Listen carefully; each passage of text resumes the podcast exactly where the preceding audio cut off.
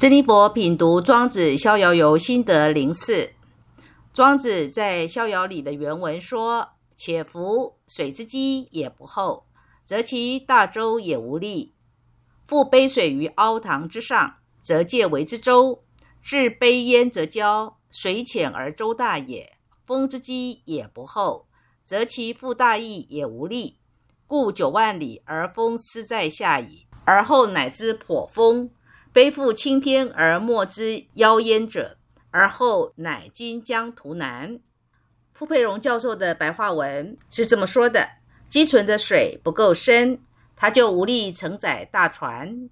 倒一杯水在低洼之处，只有小草可以当船，放上杯子就着地而不动了。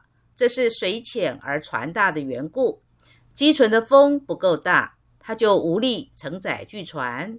所以，大鹏飞到九万里的高空，才算抵达风的上方，然后才可以乘着风力，背靠着青天，完全没有任何阻碍，然后才可以完全飞向南方。真理佛品读心得：庄子善于用生活里的事物来阐述自己独特的思维。小草、杯子、大船，这些都是我们曾经看过，或就算没有看过，也听人说过的东西。经由庄子把在浅浅的水里却想要开大船的荒谬给点出来之后，人们只要不蠢不笨，就会升起反思，知道如果想要开大船，就要先给自己找到大江大海，而这个想要开大船行驶在大江大海里的字意，不就像大鹏鸟可以因为飞在九万里的高空那样的乘风而行的逍遥吗？珍妮佛读到这一段。想到的是，人们普遍都会面临两个问题，那就是大江大海在哪里呀？以及自己的条件已经是大船了吗？如果自己的条件还不足以是大船的时候，只是一只小小的独木舟，就算大江大海已在眼前，恐怕小小独木舟是难以在大江大海里航行，更别说如果遇上天后上的狂风暴雨。如何能够抵挡得住风浪的翻腾呢？再来，如果因为自己平日的努力，已经给自己的能力、德行、智慧给打造的如同大船一样，但还没能有大江大海般的大市场可以航行时，大船也就只能被迫停靠在岸边等待时运了。所以，一个人想要成就大作为，做出一番大事业。首先是自身要条件具足到够强大。以庄子的思想来说，大所说的是心灵的强大。唯有心灵的强大，才能够超越世俗种种的限制跟捆绑，种种的诱惑跟模考。就好像庄子一生可以说是穷得像鬼一样，有时连吃饭的米粮都没有。但这无碍于庄子心事的强大。庄子所留下来的创作。在历史的长河下，依然是一门独特的思想学说。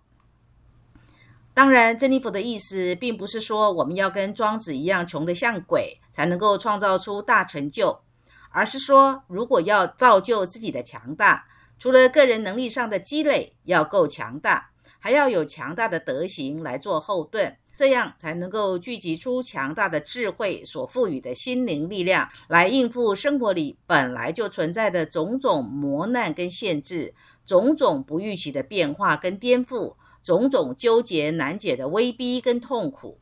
再来，人生的机运可遇不可求，机运来了，自己已经是大船或大鹏鸟，当然就可以乘势而上。但是当机运还不来的时候，就是只能等待。除了等待，没有其他任何人力可以勉强得来的奇迹。如果问珍妮佛，那要怎样才能够知道是不是有机运呢？什么时候才可以有机运呢？以珍妮佛所娴熟的活出睿智跟美善的生活智慧这门知识，就可以透过个人生活蓝图的解读，来看当事人的机运是怎样的存在形态呢？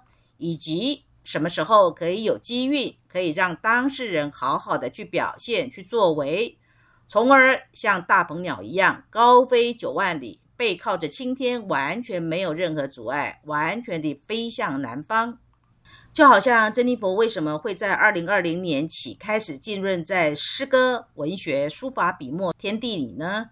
就是因为珍妮佛的生活蓝图，二零二零年就是珍妮佛可以有好的外在缘分，去满足自己对诗歌、文学、书法、笔墨向往的机遇，所以自然的就在百家讲坛里发现大学教授讲解诗歌文学的欣赏，简直是说的太精彩了。在买来的名家笔墨字帖里，只要勤加临摹书家们的字，写着写着也就能够写出一看就知道是有练过的字了。珍妮佛这种在自己所向往的诗歌、文学、书法、笔墨里的天地里尽情享受，不就是庄子所说的逍遥游的精神生活吗？